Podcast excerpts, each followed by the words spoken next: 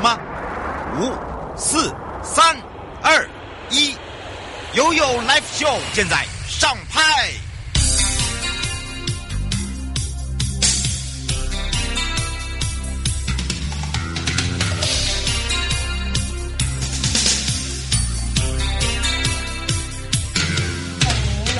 来到了台北地检时间了。当然，今天的与您有约呢，我们在上个礼拜也讲过了啊。从这一周开始呢，在台北地检署是由刘世国主任检察官。那以前他是我们的这个检察官调法务部的办事的。其实对他的脸，他如果口罩拿下来，大家就蛮熟了。呃，检察机关 检察司的。来，我们请我们的刘主任跟大家打个招呼。嗯。各位大家好，很开心有这个机会来跟大家来这边来，我们谈一下相关的法律议题。嗯，非常谢谢瑶瑶。哎，轻松愉快，对对对。还是会紧张？啊，不会啦，其实你知道吗？他他为了这个哦，这个把自己要把它变得更成熟，不然通常他是。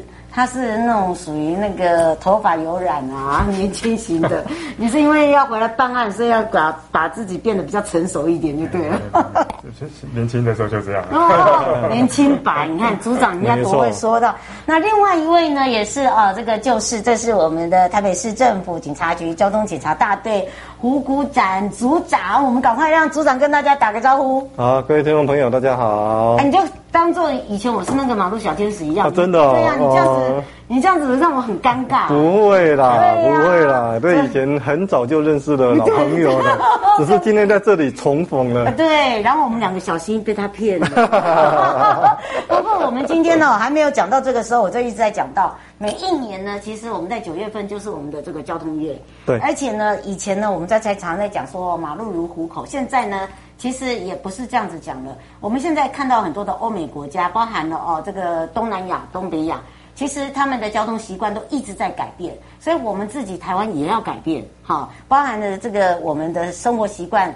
呃，不管是在开车部分啊，还有我们行人用路的部分，还有包含我们的道路的部分，那相信大家对于呃 Your Life Show 的节目知道是有交通哦，有观光，有营建哦，有所谓的法律，就是都是跟我们生活中息息相关。昨天呢，还有这个信徒啊，我刚好去拜拜，然后信徒说：“哦，你就是那个悠悠哦。”然后我就说：“哦。”哦，我跟你讲那个哈、哦，温刀黑黑楼靠哈哦，要给它拓宽一点了啊，不然老人 老人常常会弄丢哦。这个就我们就会知道了哈，就在哪一条路上啊，也是你们台北市对，没有错。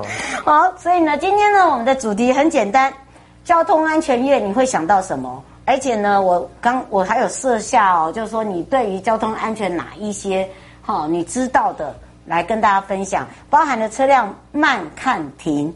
行人停看听，以前我们都会把行人停看听摆在前面，为什么现这现在会把这个行人停看听是摆在后面，而是以车哈？因为我以以前呢都是。这个以车为主，对不对？现在是以人为主，所以待会会请组长来告诉你。那另外一个呢，就是呢，不要忘记了哦，因为我们今天是要公开分享暗赞，所以我们的主题里面呢，除了送什么，来说一下吧。我们大概有拿了几样的宣导品哦。你看，首先这一个哦，把它打开，里面是双层玻璃的一个保温杯，哦，就是隔热的杯。不不不拆？哎，我猜一下哈，因为它这个我拿这个是原封的哦，你看，我们是原封，所以新的新的来。你收到的时候哦，也是原封的。你可以稍微检查一下哈，因为我们这个是属于那种双层的一个隔热的一个杯子，而且是玻，而且是玻璃的水晶玻璃。对对，然后我们前面有一个木头做了一个盖子，然后上面大概是我们一个大型重机这个 logo 哈，这个我们要送给听众朋友哈，那个当小奖品的，好当小奖品的。这个表示你拿到它的哦。那另外没有错。然后第二个，这个是我们所采购的一个宣导品哦，就是一个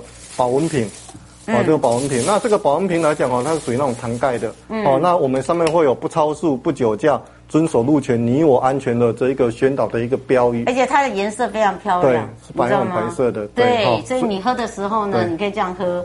然后当人家说，哎，这这这这好高级，哪里买？来，没有错，这个我们有三个单位共同来制作，是有交通部的道安委员会，然后市政府的警察局跟交通局吼来关心大家的一个交通安全。对，嗯、希望每一个人在拿这个水壶拿起来喝水的时候，能够去记得说不要超速，不要酒驾。然后遵守安全，对大家才会安全哈。因为我们在道路上来讲哦，是要交通安全是对我们每一个人哈是最重要的，因为大家都希望能够快快乐乐出门，能够平平安安的一个回家。你看，宣传语就马上在宣导他的。没有错。然后这个第三个哈，因为其实在台北市来讲哦，我们大概台北市比较进入超高龄化社会啦，所以有很多的一个长者哈，他可能在清晨或者是那个黄昏的时候外出的时候，他可能穿着的一个衣服哈没有那么的一个明亮，对啊，比较容易发生事故，所以我们希望说哈，这些长者哈，他外出的时候哈，能够对能够穿着一些比较明亮一点衣服，或者是佩戴反光配件。那另外我们这一个后背是一个背包哈，让这些长者可以背到后面会比较安全。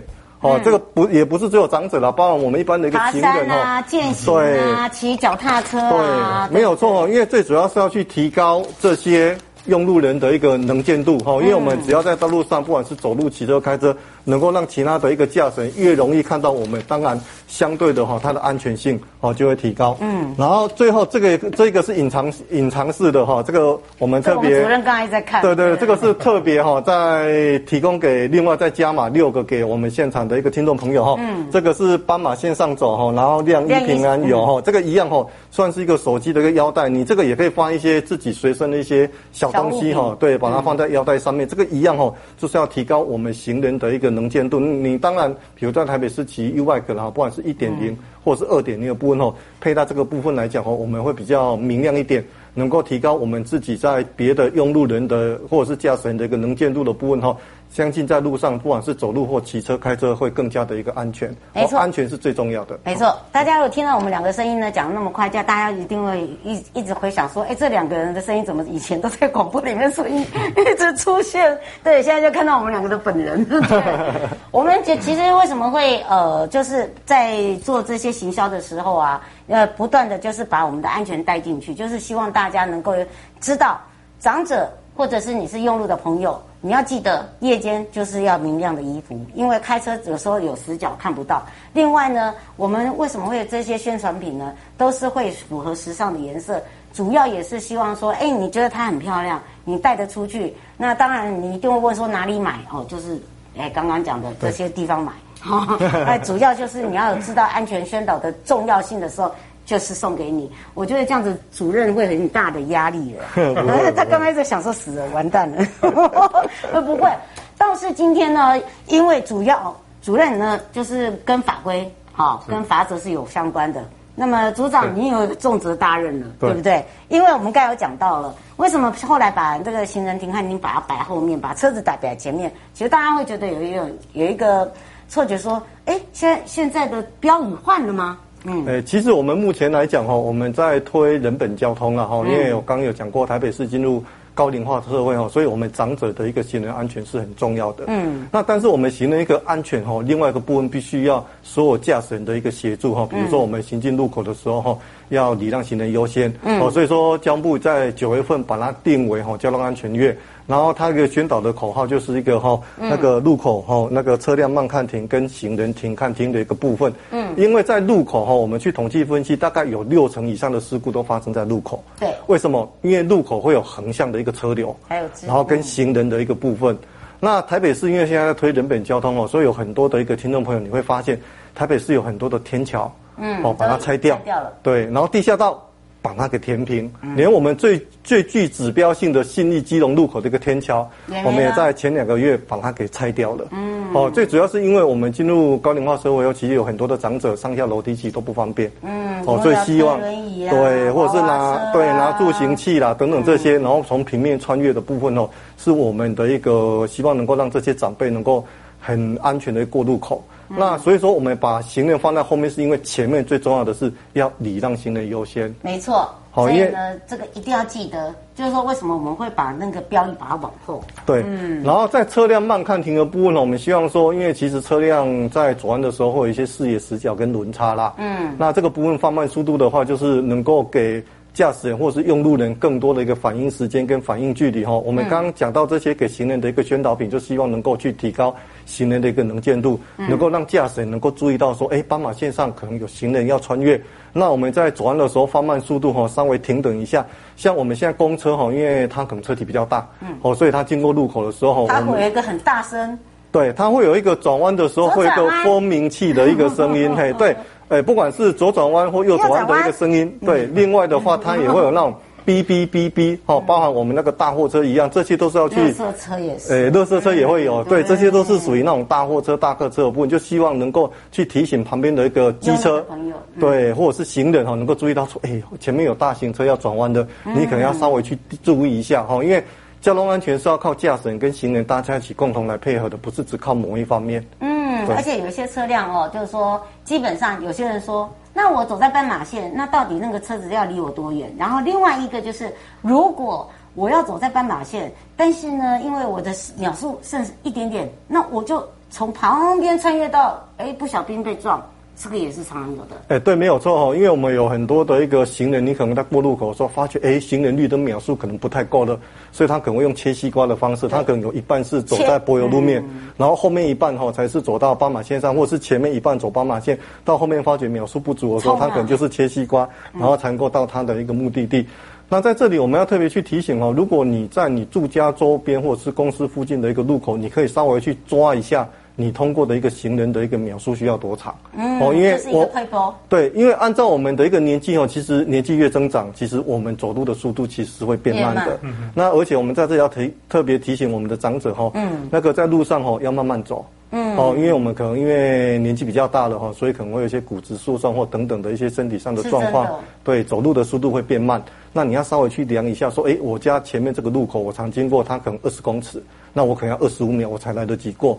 那如果你有时候经过这个路口，不见得刚好行人绿灯秒数还有二十五秒，那我们可能要在路人行道上面先等候，嗯、等下一个绿灯时间再来通过，或者是说走到中间有行人 P 五岛分隔岛的部分哈，稍微在这里停等一下，千万不要想说啊，我就是要赶快回家。哦，我我们是要安全的过路口，而不是迅速的过路口，对，这个观念是很重要的。而且刚刚的这个组长有讲了一个 paper，你自己要先想好，你经过的这些哦，这个路口哦，耗资到到底是多少秒？像我都会很注意在，在我妈妈这一块，就因为你助行器，尤其是家中有老人在用助行器的状况之下，你一定要陪同他，你不要陪同抓着他去走，而是让他走，你在后面帮他算，好，你再告诉他，哦，这个是一个最好的一个方法。永保你的家里的人的安全，好，你也不会很不放心。他也知道说他没有办法过全部的马路，他可能在中间的分割岛。我们现在都有做很多的装置，对，好的，呃，除了美化景观之外，那如果真的你发生了事故，哦，这个都会有刑责的哦，哦，譬如说你真的撞到人了，好，肇事逃逸就更严重。那当然撞到人，他还会有一些这个责任，是不是？请教一下主任了。哎，是好，换我了。啊，当然换你了。你说是不是？所以你看，我们两个随时要专心听。我们两个要随时会 Q 过去的。对对对。然后我们两个，我们两个话不能多。但如果真的不小心发生了交通事故的话，我们最需要注意的就是整个。这个算是过失伤害的案件，嗯，那过失伤害的告诉期间就是六个月，就是从当天算起，还是说他呃开单就是事故那边，就是就是从我们知悉事故开始算起，所以基本上其实就是，呃，你知悉事故当下就开始会起算六个月了，嗯，那这六个月的话是告诉期间，所以你一过去了，告诉期间就没了，嗯，等于是让自己的权益睡着了，嗯，那所以我们经常在电视上啊，或者在。新闻上经常看到有人说：“哦，我要保留我的法律追诉权。”嗯啊，那是在法律上啊，没有什么保留法律追诉权的。嗯，对啊，你保留了就没了。不过倒是过失那个认定也是也是有一个规则吧？哎，是有关于过失认定呢。那第一步呢，这个在车祸事故发生以后。大家如果交通事故这个，我们警方到现场做完这个相关的调查笔录完之后呢，就会送到我们的交通大队这边了。嗯，我们交大这边就会有做一个先初步的初步分析研判。嗯，那如果双方再不服的话，才会再送到这个交通事故鉴定委员会。那在鉴定。对对对，那所以交通事故的责任鉴定方面，原则上我们不论是法院啊或检察机关，原则上都是还是尊重这鉴定机关的。的鉴定意见，多数是以尊重鉴定意见为主了，嗯、除非少数的特殊的情形。是是。不过请教主任，你们两位的合作关系伙伴是什么样的一个关系？因为大家会觉得说，哎是，奇怪了，为什么检察官要出来？一般都是警察啊，对不对？或者像我们的交大这样子，嗯。其实这一块的部分来讲，因为交通安全哈，其实就像我刚刚讲的哈，这是跟每个人日常生活息息相关。你可能在路上有时候不小心发生事故，那除了我们警方初步的一个那个责任的一个分析研判以外，那后面哈事故的部分会进入到法律的一个程序的部分哈，不管不管是在过失伤害了哈，或者是说民事的赔偿了哈，甚至。在行政责任的部分，行政责任大概就是警察机关这边看有没有违规。嗯、那后面的一个那个民事责任跟刑事责任的部分哈，就是由那个北检这边哈来做一个协助民众去处理的一个部分。是这样子，相信民众就听得懂。说，哎，奇怪，为什么把好朋友 Q 来，然后我们两个一直讲，一直讲，一直讲，然后主任赶快说，哦，终于轮到我了。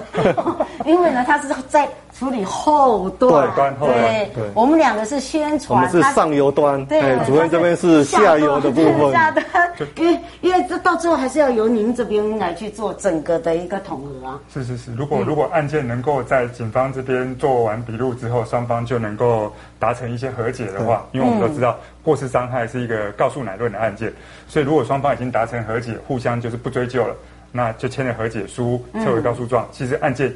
基本上也不会到我们这边，所以作为我们作为检察机关，作为所谓的下游后面呢，我们也当然希望是案件能够大家双方如果在前期就能够和解的话，那当然是最好。嗯。那如果不行，进入检察机关，那我们也会依据相关的事证，那去做依法的调查。嗯。那不过最重要的其实还是就是证据。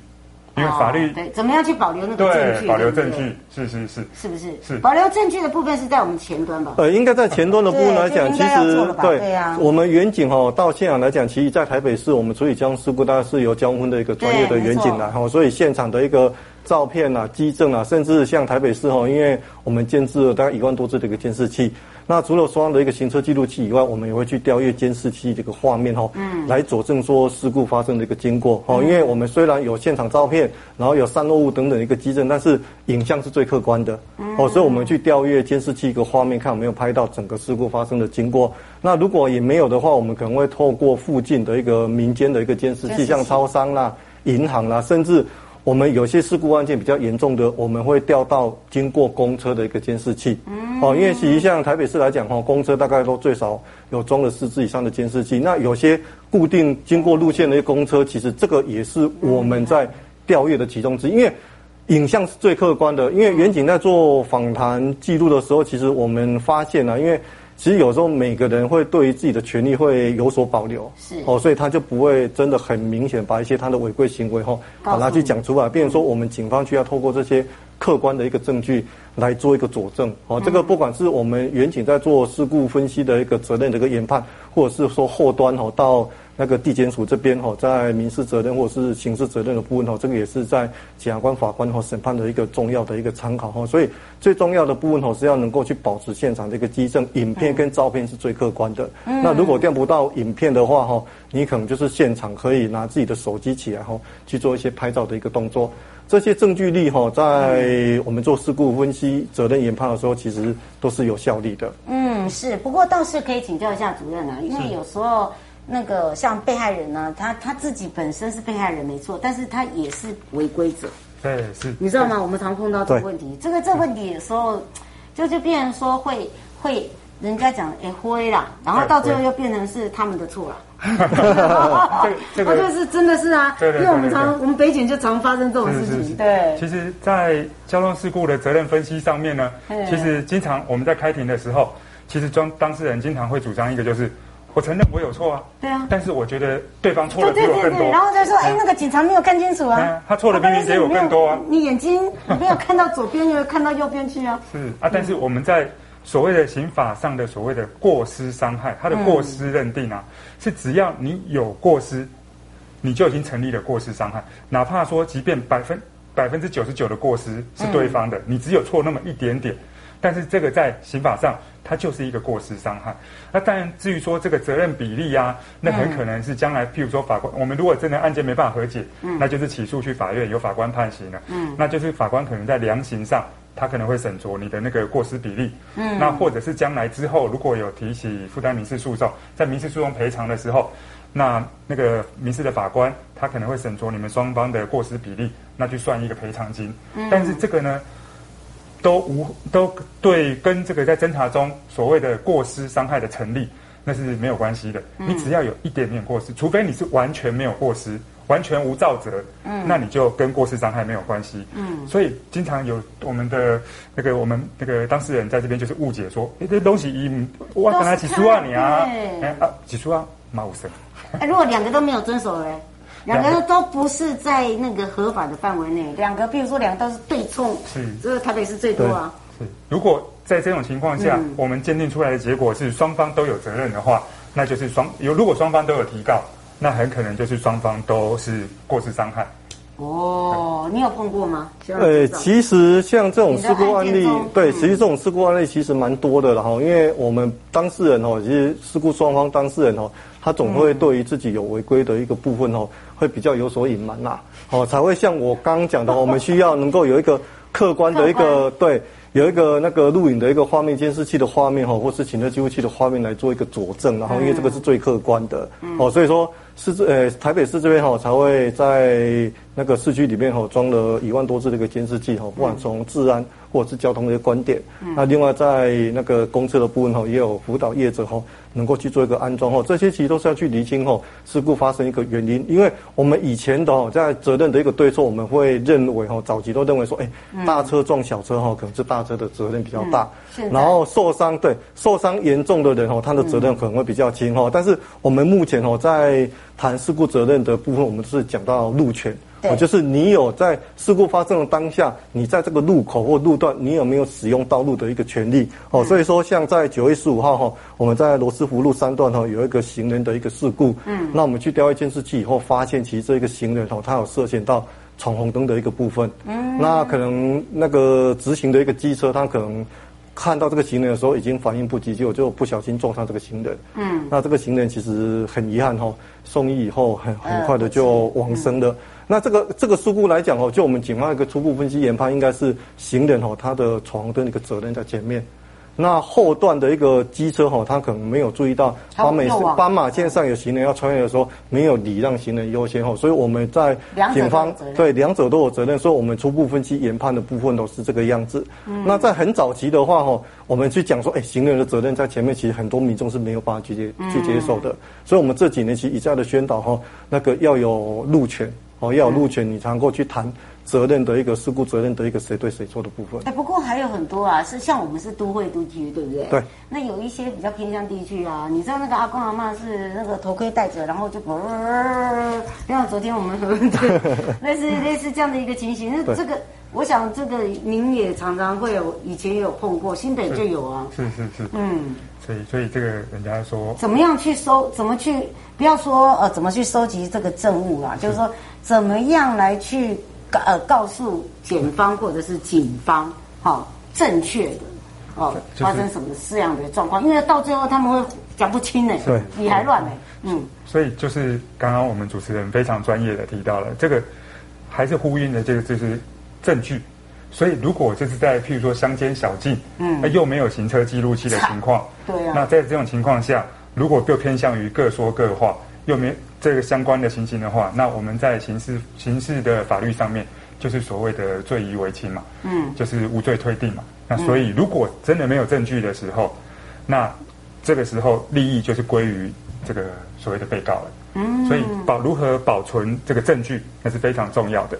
所以现在才是几乎，我看每个开车啊、骑甚至骑摩托车前后都有那个行车记录器，行车记录器，这真的是保存了很多证据。那如果真的还是不行的话，至少在我们像台北市，像我们刚刚组长提到了监视器，Surveillance 就有一万多只，甚至还有很多便利超商啊，或者那个附近的 ATM。如果真的是有需要的话，都可以，都是可能有必要的话，请检方来去做调任。最后三十秒，对，最后哦，其实哦，刚刚主持人所谈到的部分哦，因为他虽然这个驾驶人可能有违规行为，但是这个违规行为，比如他未戴安全帽，可能跟他跟对方闯红灯的一个责任是不一样的哈，所以我们还是会去看说他这样的违规行为跟责任事故发生有没有因果关系，所以有的时候不见得会把未戴安全帽把它列为事故责任，它充其量只是一个违规行为，那它的一个肇事原因可能是因为对方闯红灯所造成的，所以这个部分还是会就个案的一个部分哦，去进一步的做一个审酌的一个部分。嗯，是，当然的详细的部分呢，你也可以到我们的交通大队或者我们台北地检哦。那么今天呢，我们的与民有约台北地检署呢陪伴大家呢，也是胡股展我们的组长，还有包含了呢刘世国我们的主任检察官。那么我们就要跟大家说下个月见喽，拜拜。好，拜拜。各位亲爱的朋友，离开的时候别忘了您随身携带的物品。台湾台北地方法院检察署关心您。